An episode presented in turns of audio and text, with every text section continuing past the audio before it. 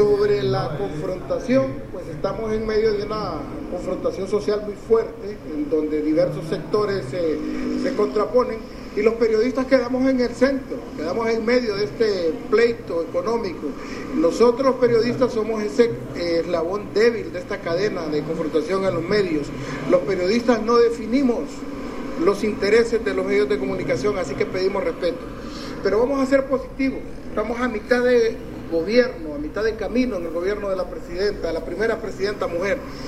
Tenemos tiempo todavía para cambiar y revertir esto con un verdadero compromiso, con una verdadera voluntad política de hacer los cambios y transformaciones. El Colegio de Periodistas de Honduras está listo para trabajar, para apoyar y que demos mejores condiciones de trabajo, mejores condiciones de seguridad al gremio periodístico hondureño en todo el territorio nacional.